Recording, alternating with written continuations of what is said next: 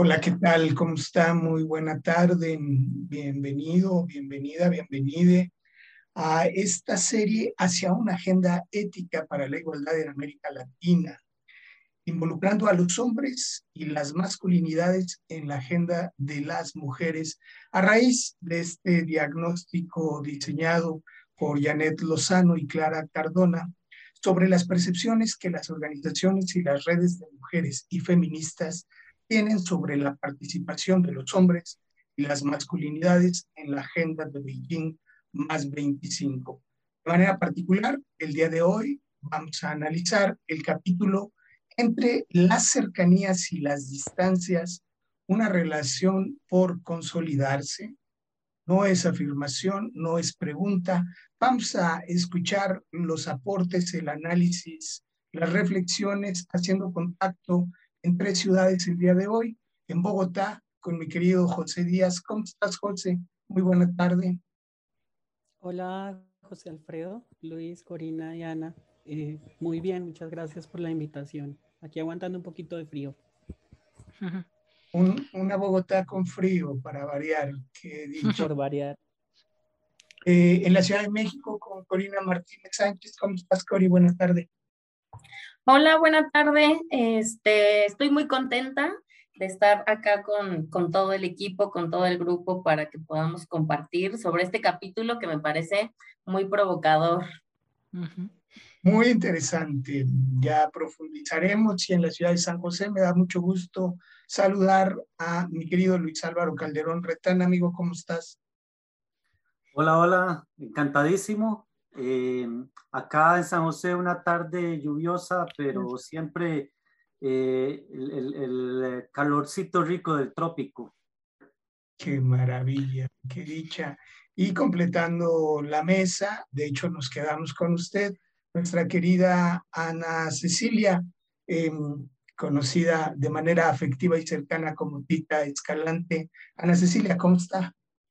Muy bien, y ustedes, un gran placer estar de nuevo. Le contaba que eh, siempre disfrutando de la buena música con la que nos reciben en, estas actividades y bueno, un gran gusto de compartir con Corina, eh, Luisa Álvaro eh, y, y, José, precisamente comentando y aportando sobre este tema tan interesante de la mesa de hoy.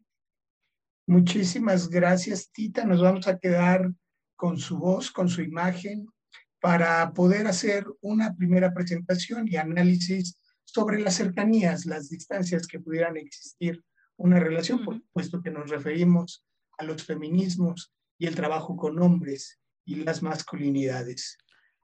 Claro, también este, muy complacida de compartir eh, desde Costa Rica con Luis Álvaro, con quien también hemos hecho trabajo conjunto y, participamos en el, en el curso de Men Engage Latinoamérica que fue reciente.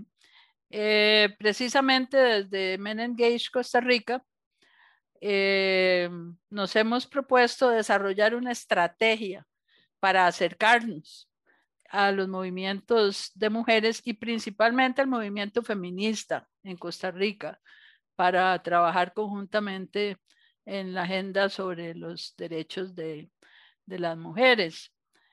Eh, la idea central es que a raíz del diagnóstico y de las discusiones que tuvimos en el curso, es que es necesario e importante continuar y fortalecer algo que ha hecho eh, y el Instituto BEM eh, de manera muy activa y eh, proactiva, la colaboración de, del Instituto BEM y Men Engage con el Instituto Nacional de las Mujeres, del INAMU, y otras instituciones públicas. Eh, ya Luis Álvaro va a hablar específicamente, por ejemplo, de lo que se ha hecho con el Ministerio de Educación Pública en la elaboración e implementación de las políticas públicas en prevención de la violencia contra las mujeres y otras formas de discriminación, de las mujeres y, y de otros sexos, géneros en su diversidad.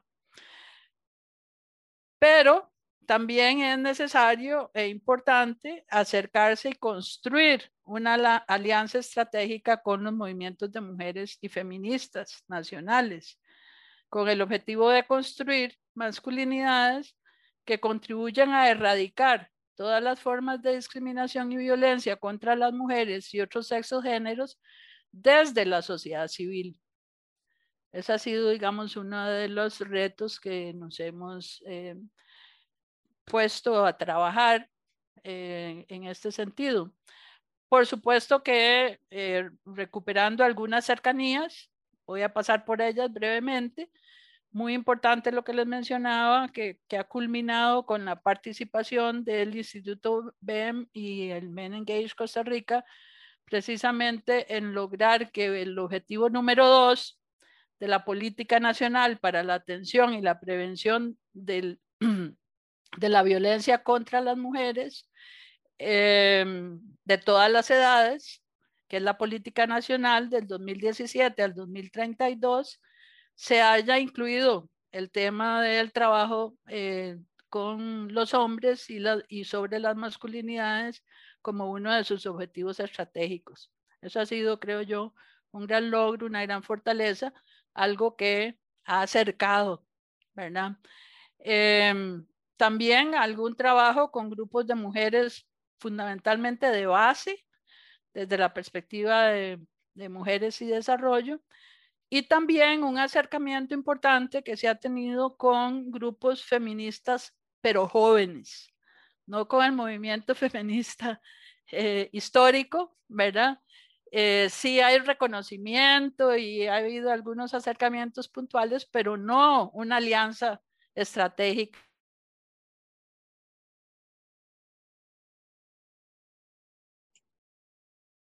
Eh, querida Tita, yo perdí su audio. No sé si soy solamente yo. Se me quedó congelada su pantalla. Sí, sí, está congelada. Bueno, ya, ya volveremos, Tita, no, no se agobie, lo resolvemos. José, si estás de acuerdo, podríamos pasar a tu análisis desde Bogotá y regresamos para retomar con Tita. Listo. Entonces, no, pues Nuevamente, gracias de verdad por la invitación al espacio. Em, con relación a esta conversación frente a distancias y cercanías, em, digamos que nos ha llamado la atención a nivel personal y desde la corporación Ágoras, que es en la cual yo trabajo, estoy involucrado pues de hace varios años y desde la cual compartimos ahora la coordinación de la Mesa Nacional de Masculinidades de Colombia pues hemos venido conversando desde la pertinencia y la urgencia de un espacio de diálogo entre los feminismos y las, las masculinidades. ¿sí? Entonces quería como compartir un, un, poco de esa experiencia a la luz, digamos, del capítulo de las cercanías y las distancias y aterrizar de pronto como unas percepciones que, que encontraba como, como leyéndolo, si alcanza el tiempo. Eh, desde la conversación que procuramos en, en, en Ágoras, eh, pues construimos un espacio que se llama Entre Brujas y Magos y ahí realizamos una serie de conversaciones con ocasión al octubre del año pasado, em, frente a cuáles, digamos, como esa, esa percepción, esos puntos de encuentro que podíamos encontrar eh, allí. Y pues encontramos que hablamos desde diferentes aristas, aristas académicas, activistas, personales, y de allí que sean como muchos los puntos de vista que podemos compartir, pero también los desencuentros que tenemos, ¿sí? Y por esta razón, pues montamos el diálogo entre brujas y magos para abrir esa conversación, para que esa conversación no solo fuera desde la organización, sino que fuera una conversación, pues, eh, de carácter eh, eh, organizativo, que fuera un poco más, más amplia. Allí nos encontramos, en primer lugar, pues, una conversación alrededor de lo que de lo que puede ser una respuesta a la pregunta mm, de cara a, lo que se propone también desde la mirada sur, que es eh, cuál es esa interseccionalidad en las causas, o sea, qué causas son comunes a los feminismos, a, las, a las masculinidades, qué podemos encontrar allí Y allí digamos que esa fue una experiencia maravillosa en la que conversamos con, con mujeres jóvenes y adultas, quienes nos aportaron, digamos, como unas reflexiones muy interesantes o con quienes construimos unas reflexiones muy, muy interesantes. Estuvimos hablando con, con Sandra Mazo, de Católicas por el Derecho a Decidir de, Colombia, y encontramos que en nuestro contexto es urgente, digamos, que las masculinidades podamos aportar desde nuestra agenda la construcción de paz. Eh, creo que ustedes tampoco son ajenos y ajenas al, al, contexto, digamos, de conflicto armado que existe en el país y nos situaba en un punto de encuentro que tal vez ustedes lo identifican también en, el, en lo que estuvieron indagando y es que eh, hay una conexión entre el derecho a una vida libre de las violencias para las mujeres con un derecho, digamos, que podríamos reivindicar los hombres desde las masculinidades, que es el derecho a renunciar a las violencias desde los hombres. Y desde ese derecho, digamos, garantizarse en el marco de los procesos de reincorporación, de reinserción social en materia penal, y eh, no educación, digamos, en el machismo que, se replica eh, en diversos establecimientos educativos, digamos, aquí en nuestro, en nuestro país. Creo que tenemos también miradas muy, muy latinoamericanas que, que están también conectadas en, en, en, varias cosas también que vamos a estar ahí compartiendo.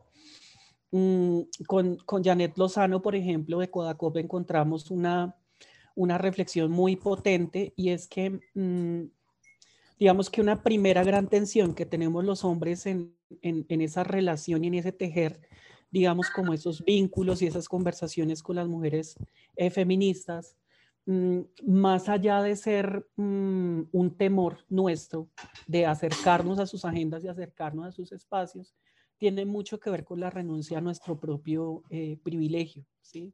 De hecho, en palabras de Janet lo situaba como, como que es complejo que un sujeto privilegiado suelte el poder. Y eso digamos que está marcando una conversación desde las masculinidades con los feminismos. Es siempre, pero que allí era como muy potente también eh, el poder aterrizar eh, desde las pedagogías feministas, que como eh, hombres que trabajamos masculinidades también estamos aprovechando, digamos, sus potencias y aprovechando, digamos, las posibilidades que tienen ahí para, para, para nutrir, digamos, nuestras propias reflexiones y trasladarlas, digamos, a otros grupos de, de hombres con relación al privilegio. Hablamos también con otras chicas que se llaman eh, Trejos y Karen Sigua, de, de, un blog feminista que se llama Se lo imagina mi vagina. Mm, con ellas encontramos pues unas posiciones eh, radicales. Eh, de hecho, una pregunta y una eh, interpelación constante desde el lugar de que mm, casi que es como si nosotros los hombres en espacios feministas eh, continuamos siendo muy contemplativos, ¿sí? Entonces era como una, un señalamiento que nos, que nos situaban ahí, nos decían, eh, oiga, tal vez a ustedes los hombres les hace falta un poquito de esa radicalidad feminista que ha sido eh, constructora y potenciadora de muchos cambios, ¿sí? Ustedes siguen ahí como, como que están procesando eh, que algo les está pasando, pero finalmente no están haciendo acciones contundentes y eso digamos que lo encontramos ahí también esa, en esa conversación, mm, desde digamos como que empezar a desmontar esos privilegios y esas complicidades masculinas, eh, involucrarnos en el marco de los derechos sexuales y reproductivos, en, en asuntos digamos muy, muy complejos como el aborto, por ejemplo, involucrarnos en, en asuntos de, de, interpelar también la violencia que seguimos ejerciendo y replicando en espacios políticos y de activismos. Por ejemplo, el tema del, del escrache, que en muchos lugares ya se ha venido eh, haciendo como este control social a hombres que trabajamos masculinidades y que nos paramos desde allí para plantear unas, unas, unas apuestas, pero sin embargo estamos, estamos ahí como, como patinando entre el discurso y y, la realidad. Encontramos mm, otros aportes interesantes con dos compañeras de, de Medellín, eh, Grillas, y ellas nos planteaban que era importante mm, que empezáramos a desmontarnos un poco del sentido de la individualidad y avanzar, digamos, en ese devenir de lo que aprendemos y de lo que eh, apelamos de los feminismos en esa construcción de, de comunidad, que allí podríamos poder algún día reunirnos y, y conversar y plantear que efectivamente los hombres también podríamos tejer y habitar espacios de transformación maravillosos como los que han eh, construido, digamos, eh, las mujeres. Entonces yo mirábamos cómo está el, el, estudio que ustedes hacen y mirábamos cómo, cómo esta conversación se está dando y es supremamente necesario eh, que se avance, digamos, en el tejer estos, estos puntos de acuerdo, pues para poder encontrar desde ese marco de interseccionalidad de las causas, eh, encontrar, digamos, eh, espacios y posibilidades que potencien el trabajo que se hace claramente desde apuestas éticas, desde apuestas próximas, digamos, a la coherencia de las masculinidades y que sirvan y que sean funcionales también em, a la lucha de las mujeres sin entrar a, pues, a usurpar sus espacios, a paradójicamente reivindicar, digamos, derechos y volvernos otra vez nosotros como, como los hombres que están en el, en el centro. Tenía ahí como varias cosillas, pero ya me queda muy, muy poquito tiempo. Pero algo que sí quería anotar era con respecto, digamos, a algo que se anotaba en el documento y es la dificultad que se ha tenido eh, desde las masculinidades para trabajar eh, con las mujeres feministas jóvenes. Entonces, de pronto tenía yo como una, como una mirada allí, eh, de hecho, que decía, bueno, pero pues, ¿por qué razón sale, digamos, este, este, este enunciado? si justamente, digamos, desde mi lugar, desde mi organización, desde los compas con los que compartimos en la ciudad, nos hemos dado cuenta que, que hay una mirada muy potente de las mujeres feministas jóvenes en este momento, que nos ha sido muy funcional para abrirnos espacios y entrar a conversar de masculinidades, inclusive con espacios feministas, pues de larga trayectoria. ¿sí? Entonces, lo mirábamos ahí como que decíamos, puede que, dejarlo como en pregunta, eh, se necesite profundizar un poco más, digamos, en esa, en esa reflexión, eh, porque claramente, digamos, situar esa imposibilidad de conversar eh, de las feministas jóvenes con nosotros los hombres, a causa inclusive de nuestros propios temores y a causa de las prevenciones de ellas, digamos que sustente también una mirada adultocéntrica, digamos que lo deje ahí situado, ¿sí? y que devuelva también la responsabilidad de que entonces los hombres no estamos pudiendo accionar ahora porque tenemos, y esto va a sonar así como un techo de cristal de las mujeres feministas jóvenes que no nos dejan entrar, digamos, a sus espacios. Entonces, eso sería plenamente, digamos, eh, paradójico y es quizás como la tensión más, más fuerte que nos presenta como, como el enunciado del, del, del, del estudio. Sin embargo, lo agradecemos como oportunidad y como, como espacio para poner sobre la mesa esta discusión. José, muchísimas gracias. Interesantísima la experiencia que ya han logrado documentar, dado los diálogos que vienen promoviendo desde el año anterior, pero importantísimo el trabajo de base con colectivas jóvenes. Entiendo perfecto porque desde esta experiencia no hay una dificultad para el diálogo el diálogo está establecido y se están además desencadenando sinergias de colaboración.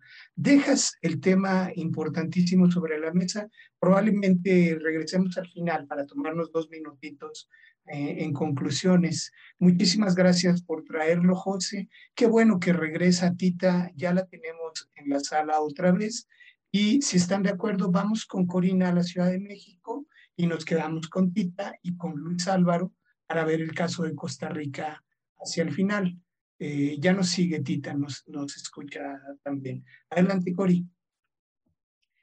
Eh, bueno, pues muchas gracias. Yo eh, ahorita me parece muy, muy afortunado este, este encuentro a partir del capítulo tres que hoy nos ocupa. Y me parece que primero hay que reconocer que este encuentro entre el movimiento feminista y el movimiento de hombres que trabajan por hombres tiene poco tiempo, ¿no? Tiene poco tiempo eh, en términos generales. Evidentemente hay muchas iniciativas y desde hace bastante tiempo ha habido, eh, pues sí, como un, una visibilidad de, la problemática, pero que me parece que poco a poco eh, se han ido encontrando estos movimientos y que ahora en una situación que vivimos en la región de violencia, de desigualdad y, como que, ya toca, ¿no? Como que ya toca que, que, nos sentemos a la mesa. Entonces, Para hablar primero de cuáles son estas cercanías, yo diría que tiene mucho que ver una primera agenda, el tema de las agendas,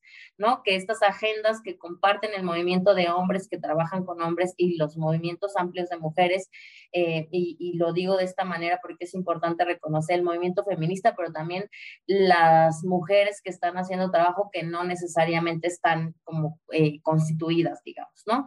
Entonces pienso que es importante reconocer que estas agendas están construidas a partir de los estudios de género y que están abogando por la eliminación de la violencia, que están abogando por tener eh, igualdad de los géneros. me parece que eso es importante reconocerlo un poco a partir ahorita de otras cosas que me gustaría compartirles. Y la otra es que eh, estos espacios de encuentro, y lo, lo, quiero poner en ese, en ese contexto de espacios de encuentro porque no necesariamente tiene que ver con que unas personas entren al espacio de otras o viceversa, sino se trata de construir espacios de encuentro en el que sean nuevos, en el que sean específicamente con un objetivo de construir alianza, de intercambiar, de escuchar y de recibir retroalimentación, ¿no? Que me parece que eso es muy importante en esta visión de, de crear estos espacios de encuentro y que, bueno, que nuestros diversos países que estamos por acá se ha ya venido dando una oportunidad de construir esos espacios y que esto suma a, la construcción de estrategias y, y, y pues también como retroalimentación de enfoques, que eso me parece muy importante porque pareciera ser que eh, hay una agenda ya establecida y me parece que está en construcción, ¿no? Un poco en el, en el documento se hacía la reflexión de hablar a partir de los derechos sexuales y reproductivos, ¿no? Como si hay agendas que nos, que nos tocan, ¿no? Como un techo compartido, pero que, necesaria, que no necesariamente tienen los mismos metodologías, los mismos caminos, que sí van hacia el mismo fin, pero que en esta pluralidad de caminos caben muchas posibilidades, ¿no? Y ahorita voy a hacer referencia a los grupos separatistas, por ejemplo, que me parecen muy importantes y que juegan allí un papel particular. Entonces, bueno, regresando a las cercanías, me gustaría destacar esta, esta parte de los espacios de encuentro que tenemos en nuestros países y que me parece que están funcionando de manera muy, muy adecuada y sobre todo como reconocer que lleva tiempo, que lleva espacio y que tiene sobre todo una disposición de ambos movimientos. Y también otra cosa que me parecía sumamente importante del capítulo y que me parece un acierto es el reconocimiento mutuo de los movimientos, ¿no? Cómo, cómo el movimiento feminista, el movimiento amplio de mujeres ha contribuido a la visibilidad también de una necesidad imperante de que los hombres hagan trabajo con hombres, ¿no? Entonces, que me parece ahí muy importante este, este punto que se resalta sobre esa necesidad de reconocimiento en términos de, de colocarnos como aliadas, como aliados y que estamos ocupando este mismo espacio con este mismo fin. Entonces, eh, por un lado, eso con las cercanías. Y respecto de las distancias, la verdad es que yo me quedé pensando un montón sobre eso y a lo mejor mezclo un poco las distancias con la propuesta, pero me parece, por un lado, que la parte de la temática de masculinidades eh, que decía en la lectura, ¿no? Que no necesariamente es prioridad del movimiento de mujeres. A mí me parece que justo ese es un área de oportunidad, porque cuando hablamos del de, movimiento feminista versus las masculinidades, pues desde la mirada del movimiento feminista no, no, no nos checa tanto, ¿no? O sea, como que estaría, y dentro de la propuesta es hablar de esta parte de derechos sexuales y reproductivos, de violencias, ¿no? Como una parte que nos toca a ambas, pero que en el trabajo de hombres con hombres me parece que es importante destacar esta importancia de que hay algunos espacios de mujeres que no necesariamente los hombres tendrían que inscribirse o las mujeres inscribirnos a esos espacios. Me parece que la pluralidad es muy importante y entonces aquí entra lo, lo que les quería compartir de, de, los movimientos separatistas, ¿no? Que me parece eh, completamente legítimo y que en, en, el capítulo 3 se acentuaba mucho refiriéndolo al movimiento de mujeres jóvenes. Y me parece que eso tiene una razón de ser y tiene que ver con el hartazgo, con el número de feminicidios que está sucediendo en nuestros países y que me parece que esa, esa ala del feminismo es completamente necesaria, como es necesaria tener mujeres feministas institucionalizadas que impacten en las políticas públicas o académicas o que hagan trabajo de base, sino es un, un escenario muy amplio en el que todos los actores, todas las actoras son necesarias, ¿no? Entonces, como que, que me, generaba, eh, pues sí, como un, una intención de, de, eh, hablar y, que podríamos... Eh, profundizar un poco más de por qué es, por qué es importante reconocer que existen estos grupos y también pues entender de dónde vienen y que no necesariamente pues todas las mujeres vamos a estar abiertas, feministas, pues a, la construcción eh, colectiva, ¿no? Entonces, eso por un lado. Y también me parecía muy importante eh, a manera de, de, mm, de, distancia y a la vez de retroalimentación, es que estos movimientos eh, de masculinidades es necesario que sean más visibles, ¿no? Me refiero a personalidades eh, pues que, sigan abriendo camino y que, que, tenemos muchas feministas muy visibles, muy reconocidas, eh, que han escrito un montón de cosas y entonces que creo que también es importante visibilizar e impulsar el liderazgo de muchos más hombres que estén haciendo trabajo con hombres, pero que además lo lleven a la práctica y se vea en América Latina, ¿no? O sea, tenemos muchos hombres que están haciendo trabajo y que son líderes y que son visibles, pero me parece que tendríamos que seguir construyendo estos espacios múltiples, ¿no? Que haya jóvenes adolescentes que sean visibles, jóvenes, jóvenes, adultos, para la construcción de los diálogos intergeneracionales, ¿no? Que eso me parecía muy importante en términos de compartir con el movimiento feminista, eh, pues ya de años y también de los nuevos feminismos. Y eh, no sé si quede tiempo o igual lo, lo, llevamos a los últimos dos minutos, pero el último punto era que desde que cuando yo leía los caminos posibles para fortalecer las alianzas para el quehacer político, yo lo que diría aquí es que hay que mm, eh, pues crear estos espacios de intercambio y que me parece que esos espacios de intercambio eh, tienen para mí un sentido que es la creación de confianza, ¿no? Que el movimiento de, feminista y el movimiento de mujeres y la situación per se que vivimos las mujeres en desigualdad y en violencia generan un contexto de, de, desconfianza a los hombres en general, ¿no? Entonces, que me parecía que esta, o sea, esta puede ser una herramienta sumamente importante en construir relaciones de confianza en el trabajo, en la articulación, en la creación de redes. Entonces, como que me parecía importante ponerlo en la mesa porque esta construcción de confianza me parece muy importante y sobre todo que lleva un tiempo, que lleva un ritmo para, la, para dar un segundo paso que sería como la construcción de muchos más espacios. Entonces, eh, yo decía, bueno, no necesariamente, sí tiene que ser política, pero también tiene que ser de espacios comunitarios, de espacios de diálogo, de espacios de interlocución, de espacios de re, retroalimentación porque me parece que estos son pasos previos para llegar a una agenda conjunta que tenga que ver con las políticas públicas, por ejemplo, ¿no? Porque cómo priorizamos, qué es lo que priorizamos que nos que de alguna manera nos toque a los a los movimientos y que, que estén caminando hacia el mismo hacia el mismo punto que tiene que ver con la deconstrucción de las de pues sí del patriarcado hegemónico, de las violencias y que y que me parece que estamos en el camino, pero que, que, a mí me llamó mucho la atención la parte de confianza, ¿no? Porque sea claro, viene de un contexto sumamente legítimo y que cuando intentamos juntar, un poco como lo hemos hecho en México, las visiones feministas con, con de la de los hombres que trabajan con hombres, me parece muy importante que sea desde, desde la confianza, desde la retroalimentación y estos espacios seguros que podemos tener para compartir y, y construir. Lina Martínez de la Red Cómplices por la Igualdad en México. Muchísimas gracias, Cori, eh, por la mirada, como la de José desde Colombia. Vamos a irnos con el caso de Costa Rica. Ya nos había empezado a hacer primeros planteamientos. Tita, se interrumpió la señal. Podemos regresar con usted, Tita, si está de acuerdo tenemos cerrada su cámara para hacer la segunda parte de la presentación y cerramos con, con Luis Álvaro. Anda por ahí, Tita. Sí, aquí estoy.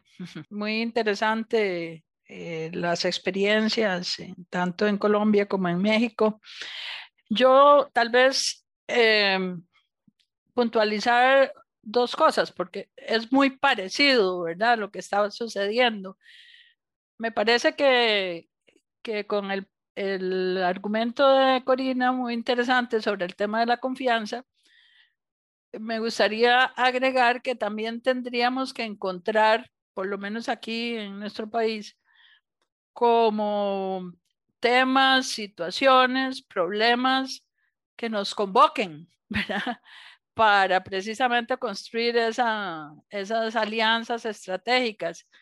Y en, en, lo que iba a plantear yo, estaba pensando precisamente, por ejemplo, en el embate que ha habido Em, creciente, digamos, eh, con posiciones conservadoras y retardatarias eh, de parte de los denominados grupos que están en contra de lo llamada ideología del género, ¿verdad? Que es realmente, ha sido, por lo menos en nuestro país, una, una muy fuerte este, eh, golpe al avance que se había venido haciendo, tanto desde el punto de vista de la igualdad de género, desde el feminismo, como del trabajo sobre masculinidades y el trabajo con hombres. Eso por un lado. Por otro, también me parece, y eso lo estamos planteando nosotras para poder desarrollar, que eh, sobre todo desde el punto de vista del, del movimiento feminista, hay hay mucho desconocimiento y por lo tanto desconfianza de, eh, de precisamente los grupos, porque hay diversos grupos, ¿verdad? Y entonces que creemos que hay que hacer un trabajo como de educación, ¿verdad? Es en diversos ámbitos, en diversos este, espacios, eh, sobre eh, qué es lo que se puede hacer y la importancia del trabajo con hombres porque hay mucho, mucha resistencia a eso, ¿verdad? Con los argumentos que, que comparto con, eh, con, lo que ustedes estaban diciendo, sobre todo que, bueno, ellos son los que tienen que ser responsables de trabajar con ellos mismos, que nos están este, haciendo competencia por los recursos de, de, los, de la cooperación internacional y, bueno, todo lo que está mencionado también en el capítulo.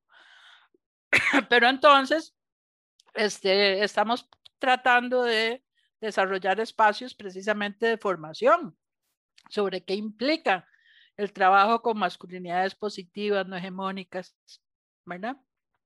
Y la importancia, porque nada hacemos las mujeres avanzando hacia la igualdad, solo nosotras, ¿verdad? Este, necesitamos eh, también a los hombres que se unan.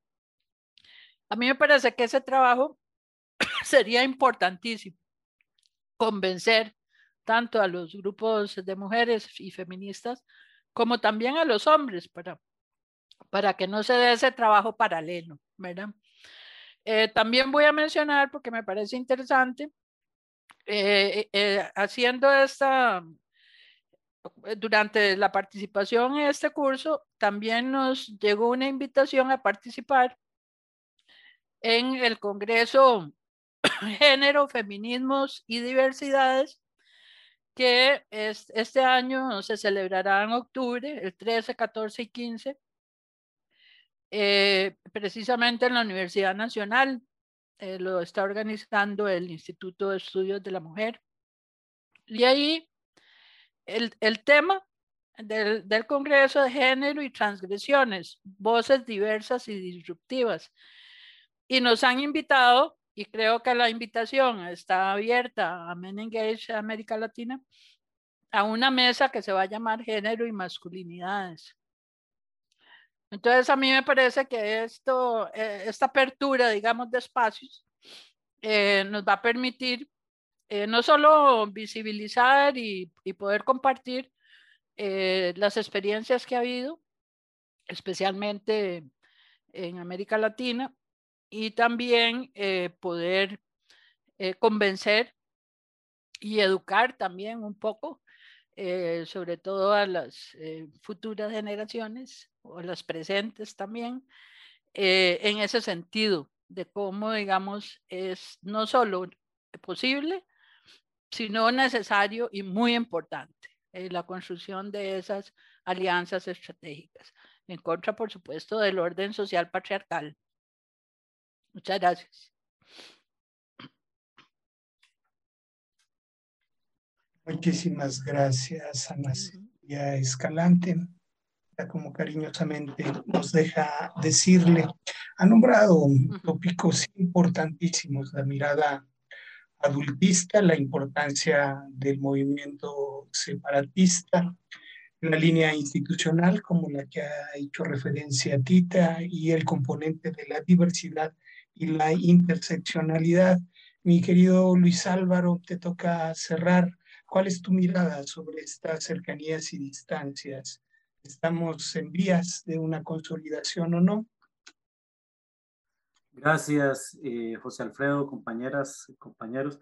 Em, bueno, e, empezar diciendo, yo no sé si Tita coincidirá conmigo, eh, Costa Rica tradicionalmente ha sido un país que tiende siempre a ser muy conciliador a lo interno, tiende a ser muy centrista en, muchas cosas, eh, lo cual puede ser bueno a veces y puede no ser tan bueno a veces. A veces se necesita tomar decisiones radicales, eh, como, ya, como ya bien lo decía José, creo, hace un rato, José Díaz, eh, pero bueno, en este, en este campo y desde la visión que yo tengo, que es una visión muy limitada, porque yo mm, eh, me he desarrollado siempre en el ámbito público, en el Ministerio de Educación Pública de acá de Costa Rica, em, tengo una visión desde lo público, desde ese, desde ese nicho y desde ese e, ecosistema de relaciones, ¿verdad?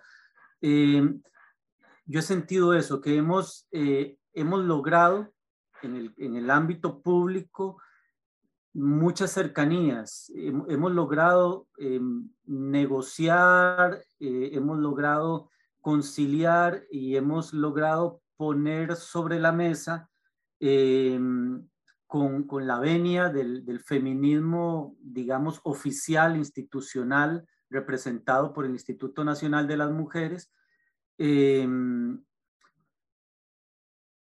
este, establecer proyectos, eh, establecer programas, incluso que exista una política de masculinidades que está inserta dentro de la gran política por la no violencia contra las mujeres que mencionaba Tita y que está em, pactada, por decirlo así, desde el 2017 hasta el 2032. Entonces, dentro de ese, dentro de ese ámbito, nosotros trabajamos eh, cuando digo nosotros me refiero a, los hombres eh, funcionarios públicos, eh, trabajamos de la mano con el Instituto Nacional de las Mujeres en distintos proyectos, procesos de capacitación y sensibilización, campañas, etcétera. sabemos que en estos ámbitos, sabemos cuál es nuestro lugar, ¿verdad?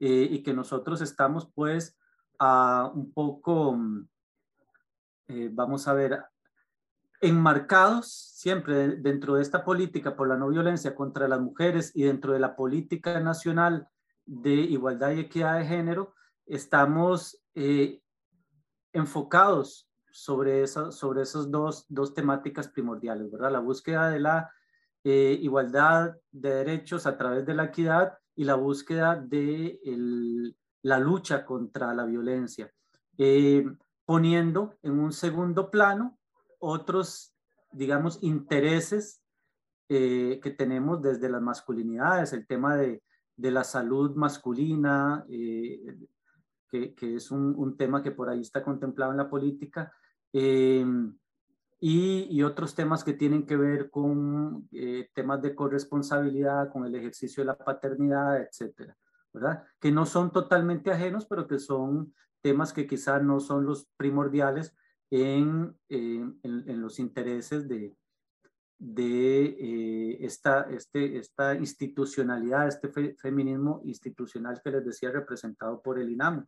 Es así que, digamos, desde hace eh, algunos años, unos 10 años, eh, hemos venido trabajando con, con, con, bastante fuerza y sobre todo los últimos 4 o 5 años con bastante fuerza en estableciendo alianzas instituciones públicas, particularmente Ministerio de Educación Pública, que es donde yo trabajo, INAMU, y eh, el, movimiento de masculinidades, que al ser Costa Rica un país tan pequeño, em, el, movimiento está representado por el Instituto WEM, que es eh, que ha mencionado Tita en, varias ocasiones, que es, digamos, la organización eh, de la sociedad civil o la organización no gubernamental que ha llevado la batuta eh, en Costa Rica en, este, en la reflexión sobre, sobre temas de masculinidades. Entonces, hemos logrado establecer esas alianzas.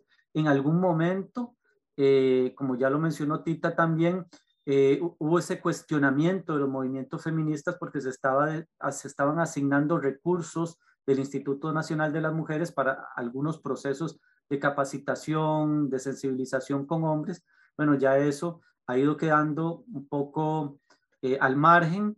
Ahora existe por decreto una red de hombres funcionarios públicos que trabajan eh, en la búsqueda de la igualdad, en la búsqueda de la no violencia, y entonces cada institución pública tiene eh, el, el, mandato de, de designar recursos, de asignar recursos a este trabajo con, con hombres. A nivel de Ministerio de Educación, hemos, eh, hemos realizado procesos de capacitación dirigidos a hombres, hombres trabajando con hombres, como lo menciona el, el documento diagnóstico, em, procesos de formación interna, procesos de formación de formadores, eh, un poco enfocados en la necesidad de una transformación social a través de la educación de niños, niñas, personas adolescentes desde eh, la primera infancia. Em, hemos participado, hemos construido, hemos echado a andar campañas eh, a nivel nacional eh, con distintas temáticas, sobre todo esto ha sido muy fuerte en el marco de, de la lucha este, de los dos últimos años en contra de la COVID-19 eh, y todo lo que esto ha implicado en términos del aislamiento social de las personas en los hogares, los espacios domésticos, temas de corresponsabilidad, eh, etcétera. Em, hemos, hemos tenido, digamos, los, los movimientos de masculinidades siempre en función de la lucha por reivindicar derechos de las mujeres y la lucha por la no violencia, pero hemos tenido como esa posibilidad de eh, ser respaldados políticamente a través de, eh, de, decretos o a través de la incorporación en distintas iniciativas. Em, y bueno, creo que básicamente eh, eso es lo que, lo que a mí me gustaría subrayar. Se podrían decir muchas cosas, pero eso es lo que a mí me gustaría subrayar. Vuelvo a, a decir a manera, a manera de síntesis que eh, yo siento que por la cultura, por la cultura costarricense, se ha logrado, por lo menos a nivel de institucionalidad pública, conciliar ideas, em, digamos que disminuir la brecha, las brechas de pensamiento, y quizá tiene que ver también mucho con lo que decía, mencionaba ahora Corina, que ha habido liderazgos eh, a, nivel, a nivel nacional que tienen mucha claridad desde dónde estamos nosotros trabajando las temáticas siempre desde un enfoque de derechos humanos, desde un enfoque profeminista, desde un enfoque de género, eh, y eso, y, entendiendo nuestro lugar en la lucha sin querer eh, cruzar líneas, sin querer invadir otras luchas eh, o tomar un, un papel protagónico en espacios que no nos corresponden. Muchas gracias, querido Luis Álvaro Calderón en San José, por esta mirada que nos ofreces desde la experiencia en el sector educativo y cómo esto ha abonado a cerrar las brechas desde lo educativo en estas cercanías y distancias que identificamos. Nos vamos a tomar dos minutitos para sus conclusiones, sus notas finales.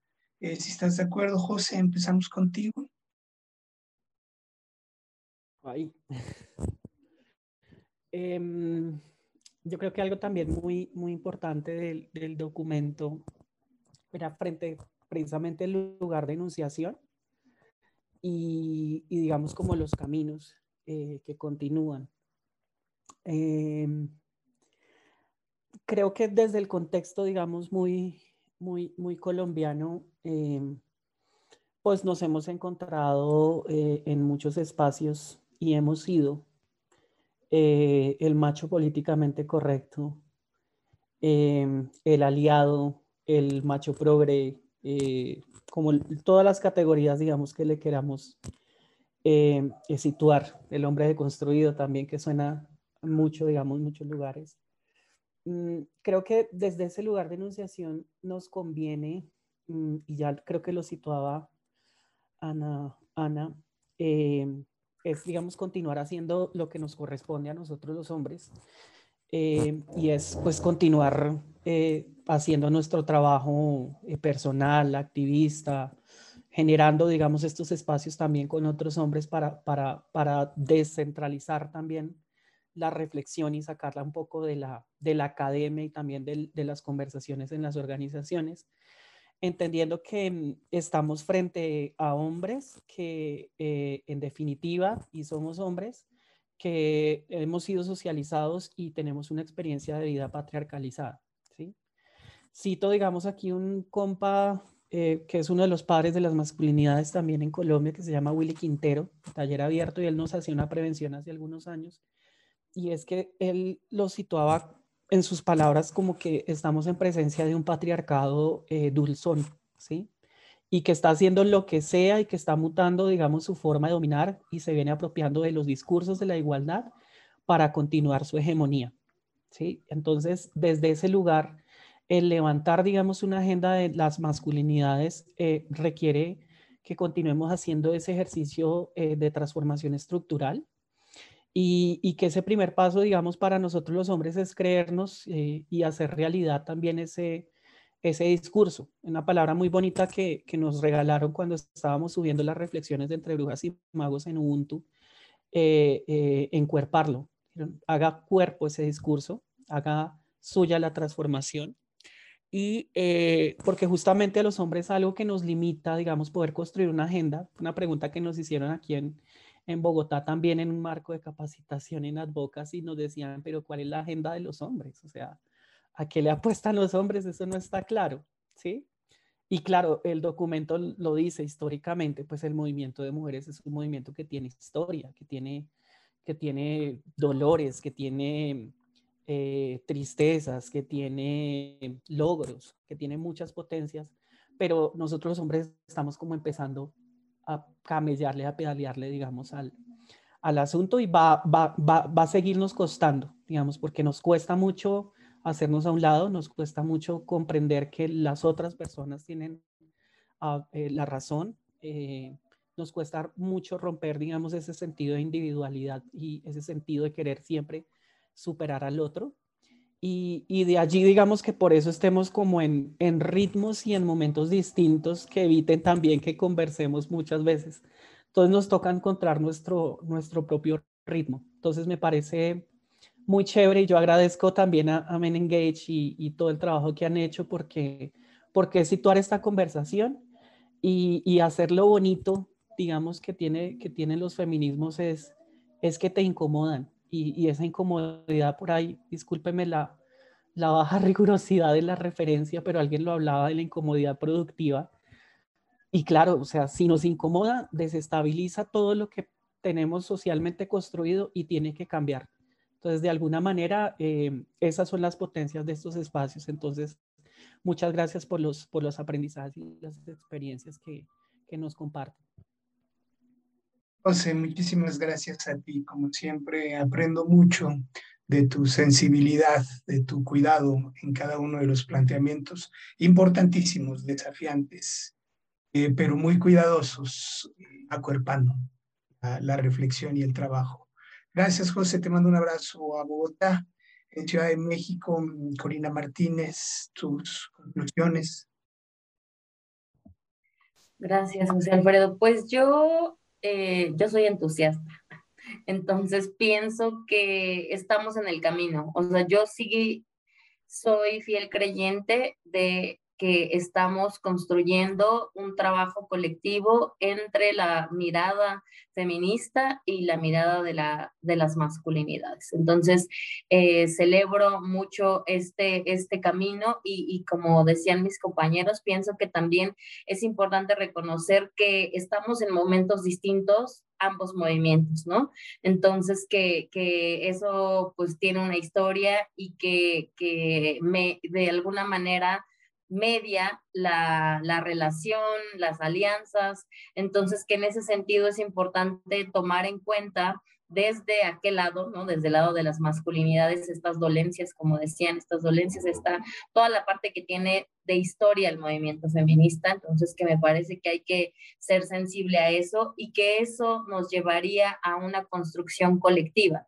Una construcción colectiva en donde yo pienso que hay al menos tres escenarios, si no es que más, ¿no? Por un lado, creo que es importante esta agenda y prioridades desde, desde la construcción de las masculinidades.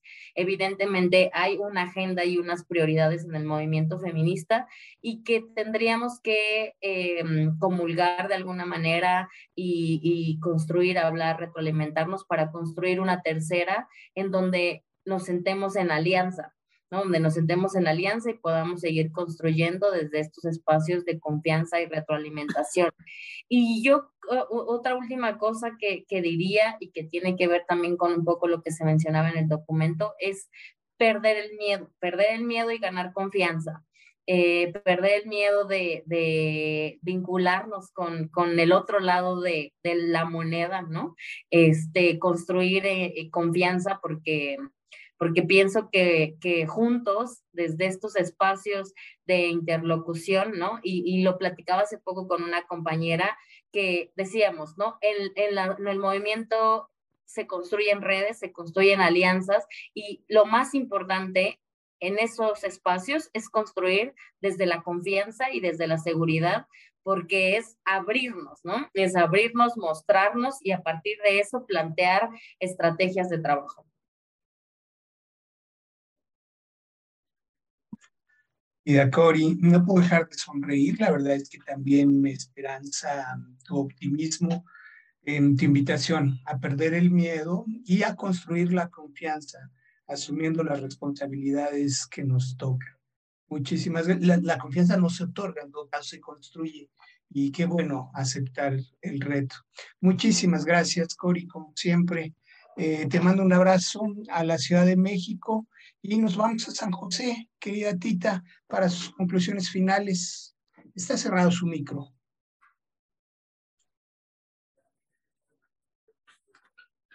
Por supuesto que ha estado muy interesante. Eh, cada vez que nos reunimos aprendemos tantísimo y, y podemos avanzar. Eh, me parece interesante eh, entre lo que decía José y Corina, eh, también pensar que es que a veces queremos lograrlo todo. y creo que es muy importante esa construcción eh, progresiva, ojalá siempre, ¿verdad? Hacia adelante, pero que por supuesto que todo esto no se construye de la noche a la mañana.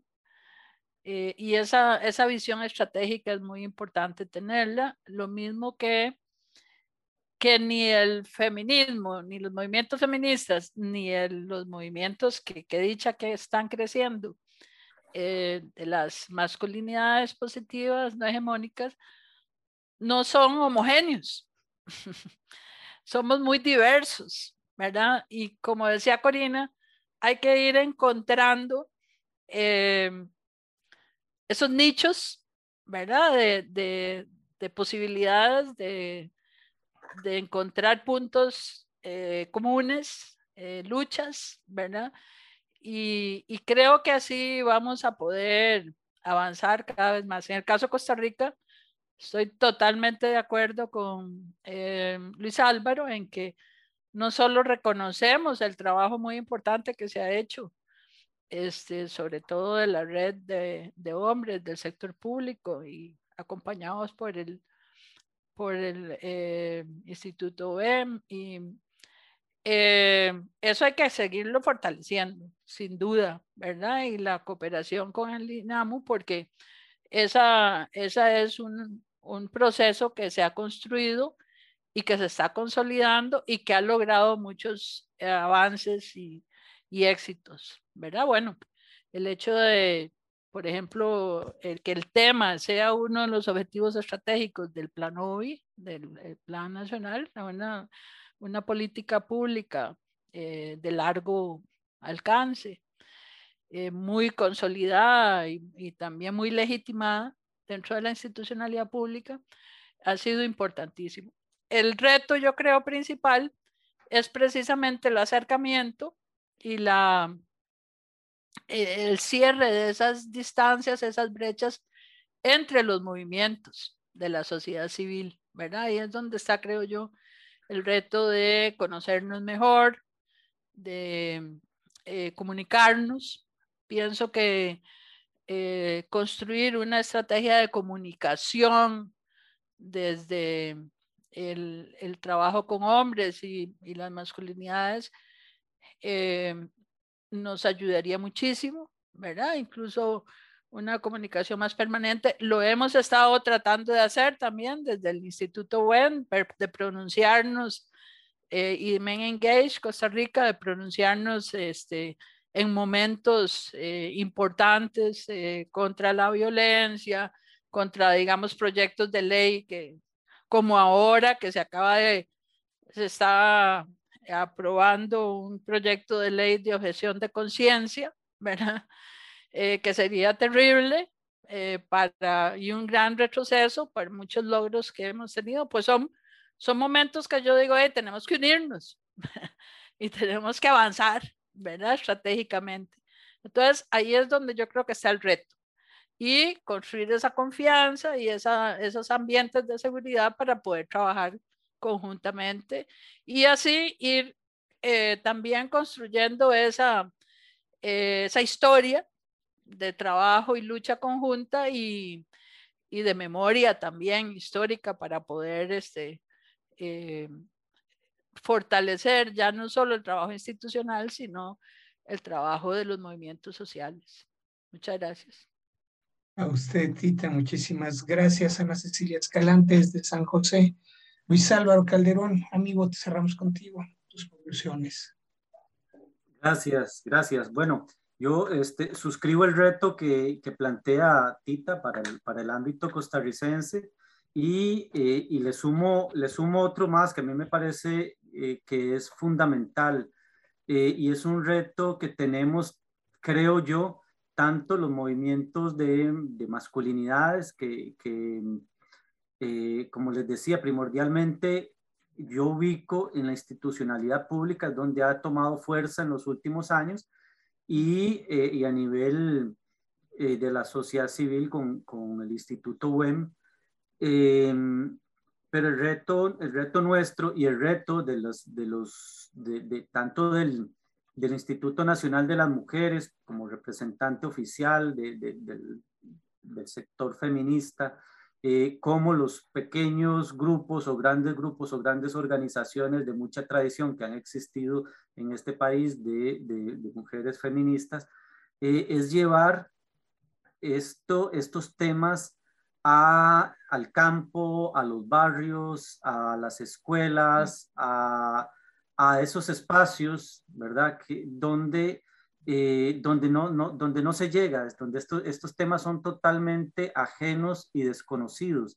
Eh, uno ve en redes, yo veo mucho en redes, los, los adolescentes, las personas adolescentes se están interesando mucho en estos temas, eh, en redes sociales, y uno ve los diálogos y casi nunca son diálogos, casi siempre se, se, se terminan convirtiendo aquello en una guerra de los sexos, porque hay mucha pasión, hay mucha, quizá Este, no sé si se vale decir, hay mucha hormona metida en, esto y, y, es porque no hay, eh, no existen espacios de, de, reflexión. Entonces nos quedamos eh, en un nivel muy adulto de la institucionalidad pública o de sectores profesionales, universitarios, eh, personas que, con formación en ciencias políticas, ciencias sociales, etcétera, que emiten documentos, reflexiones, investigaciones, etcétera, pero no estamos llegando, no estamos tocando las puertas de, de, los, de los hogares, de las casas, y esto es un reto, y para nosotros en el ámbito